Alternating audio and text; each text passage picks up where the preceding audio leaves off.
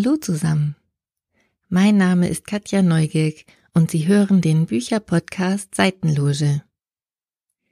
Italien. Reiseland Nummer eins und im Moment vielleicht auch Ihr persönliches Sehnsuchtsland Nummer eins. Ich gehöre zu denjenigen, die in diesem Jahr eigentlich gerne zum zigsten Mal in Folge nach Italien gefahren wären, um dort den Sommerurlaub zu verbringen. Auch wenn das vielleicht schon wieder möglich ist, haben sich viele dagegen entschieden. Mit den folgenden Reiseführern, Bildbänden, Kochbüchern und Romanen stillen sie ihre Sehnsucht und steigern ihre Vorfreude auf bessere Zeiten und auf den nächsten Urlaub in Italien.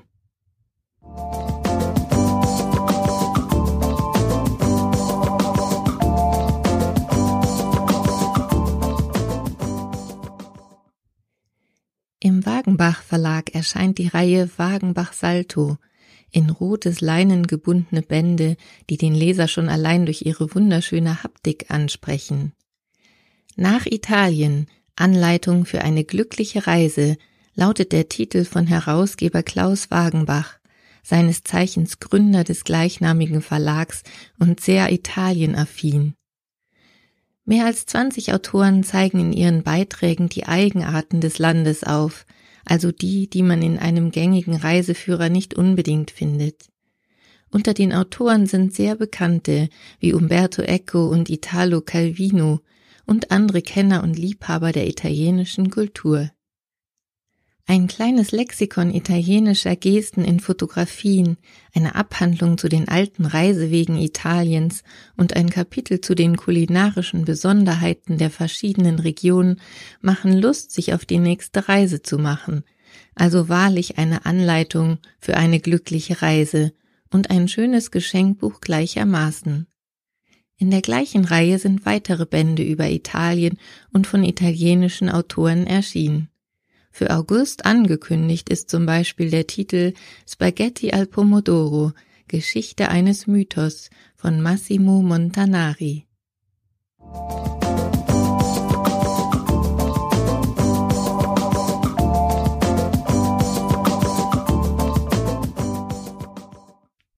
Der amerikanische Fotograf Gray Malin ist bekannt für seine bestechenden Fotos, die er vornehmlich aus der Vogelperspektive oder zum Beispiel von einem Boot aus aufnimmt.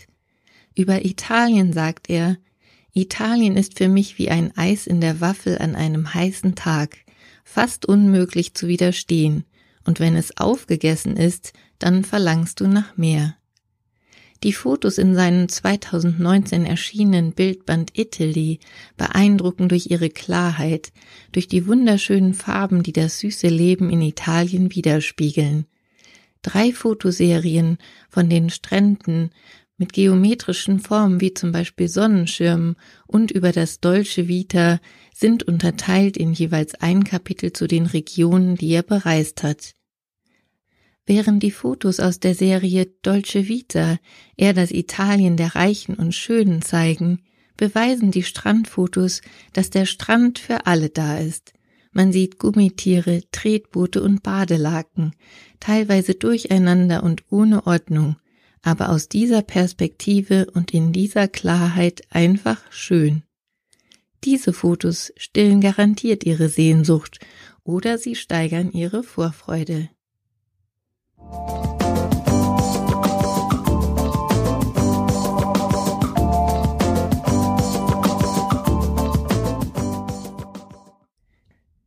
Der Untertitel des Reiseführers Wild Swimming Italien verspricht eine Entdeckungsreise zu den schönsten Flüssen, Seen, Wasserfällen und heißen Quellen Italiens. Auf über 250 Seiten finden Familien und Abenteurer gleichermaßen tolle Tipps, wo man abseits der Touristenziele abgelegene Badestellen auf Sardinien, heiße Quellen in der Toskana oder reißende Wasserfälle in den Dolomiten finden kann. Die wunderschönen Fotos erschweren die Entscheidung, ob man den nächsten Urlaub lieber in einem Kratersee in der Nähe Roms oder an den idyllischen Flussufern Kampaniens baden möchte. Mit den Landkarten und zusätzlichen Infos zu Kanutouren, Campingplätzen und Restaurants können Sie Ihre nächste wilde Italienreise planen.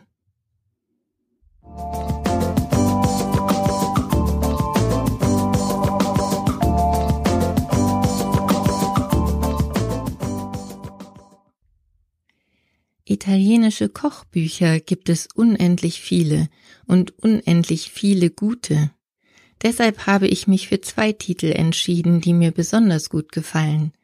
Eine Art kulinarischer Reiseführer ist das großformatige Buch von Cettina Vicenzino, Italien, das Beste aus allen Regionen. Es besticht durch die fantastischen Fotos von Land und Leuten und von den kulinarischen Highlights der unterschiedlichen Regionen. Die Autorin hat zusammen mit Köchen und Produzenten aus allen Ecken Italiens gekocht. Über 100 Rezepte mit Klassikern und regionalen Spezialitäten lassen Sie die italienische Küche neu entdecken, zu Hause oder auf der nächsten Reise im schönen Italien.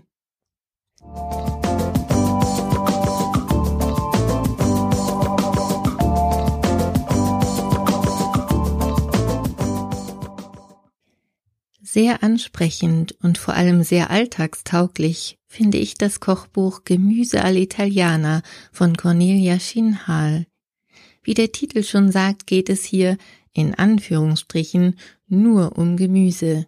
Was für wunderbare und wohlschmeckende Gerichte daraus entstehen, erfahren Sie in diesem Buch.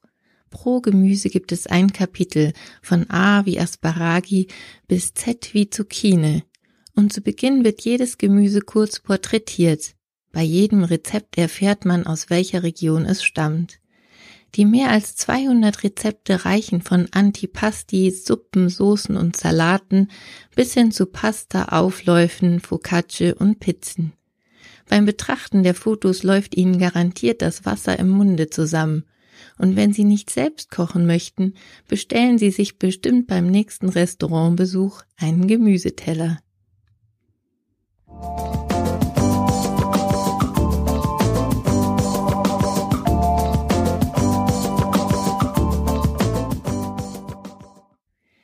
Gedanklich oder in Wirklichkeit in Italien angekommen, fehlt ihnen nun noch die passende Urlaubslektüre. Bestsellerautorin Eva Melandri erzählt in ihrem Roman Eva schläft die Geschichte einer Mutter, die in Südtirol lebt und dort in den 60er Jahren ihre Tochter allein großziehen muss. Wie man sich vorstellen kann, hat sie kein einfaches Leben. Die Tochter Eva lässt auf einer Reise mit dem Zug quer durch Italien ihre Kindheit Revue passieren. Dabei erfährt man viel über die wechselvolle Geschichte und die Kultur Südtirols, eine Region, deren Identität jahrzehntelang zerrissen war und die nicht zur Ruhe gekommen ist. Die Handlungsstränge sind so geschickt verflochten, dass man nicht den Faden verliert. Ein sehr glaubwürdiger Roman, der eine innige und liebevolle Familiengeschichte und gleichzeitig die Geschichte Südtirols seit der Annexion an Italien erzählt.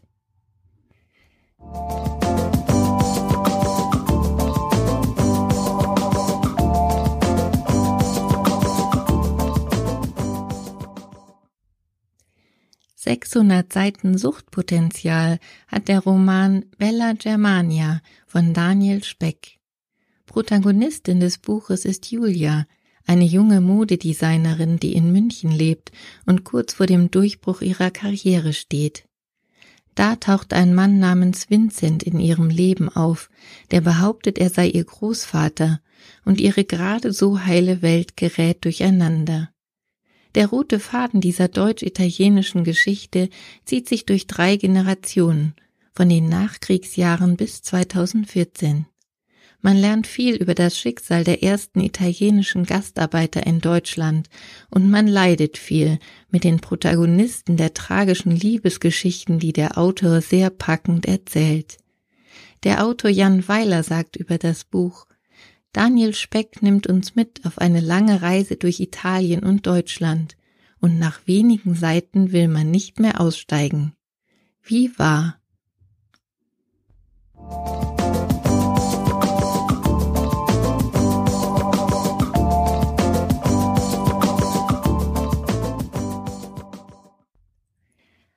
Sehr entschleunigende Wirkung hat die Lektüre des Buches Der Postbote von Girifalco oder eine kurze Geschichte über den Zufall von Domenico Dara. Erzählt wird die Geschichte eines Postboten im Jahre 1969 in Süditalien, wo das Leben in ruhigen Bahnen verläuft, es noch keine Handys und Computer gibt und das Briefeschreiben einen hohen Stellenwert hat. Der Postbote lebt zurückgezogen, liebt es zu philosophieren und ist allen Dorfbewohnern wohlgesonnen. Er öffnet ihre Briefe und nutzt die Gabe, Handschriften nachstellen zu können, um ihnen in Liebesdingen, bei politischen Querelen oder familiären Problemen zur Seite zu stehen und ihre Geschicke zu lenken. Die verschiedenen Charaktere der Dorfbewohner sind vielseitig und alle sehr liebenswert. Dem Postboten verzeiht man seine Verfehlungen, weil er versucht, jeden Einzelnen glücklich zu machen. Als Leser taucht man ein in seine Welt und man lebt und leidet mit den einzelnen Charakteren. Eine poetisch wunderschön erzählte Geschichte, die ein wenig aus der Zeit gefallen ist und den Leser mitnimmt in diese Zeit.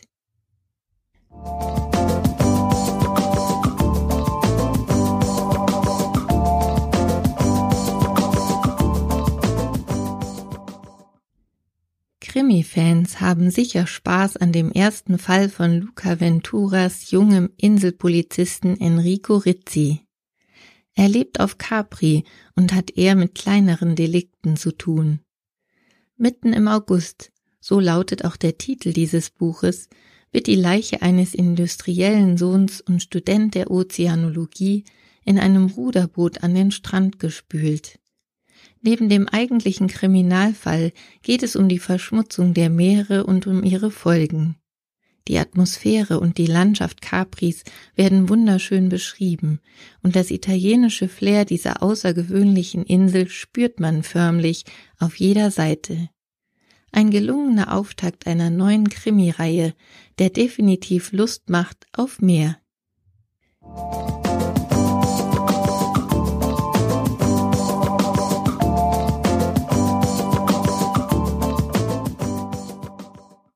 Dies sind noch einmal die Angaben zu allen Büchern, die ich in dieser Folge vorgestellt habe.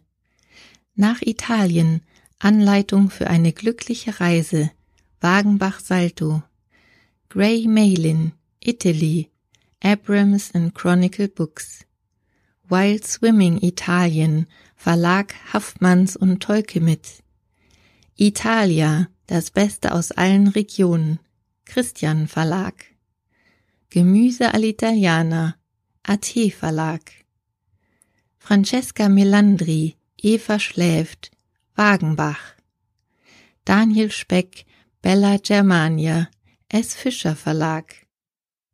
Domenico Dara, der Postbote von Gerifalco oder eine kurze Geschichte über den Zufall, Kiepenheuer und Witsch. Luca Ventura, mitten im August, Diogenes Verlag. Alle Infos zu den Büchern finden Sie auch auf meiner Homepage podcast-seitenloge.de.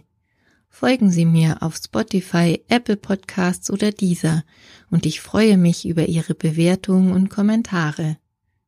Bitte unterstützen Sie den regionalen Buchhandel und kaufen oder bestellen Sie die Bücher bei Ihrem Buchhändler vor Ort.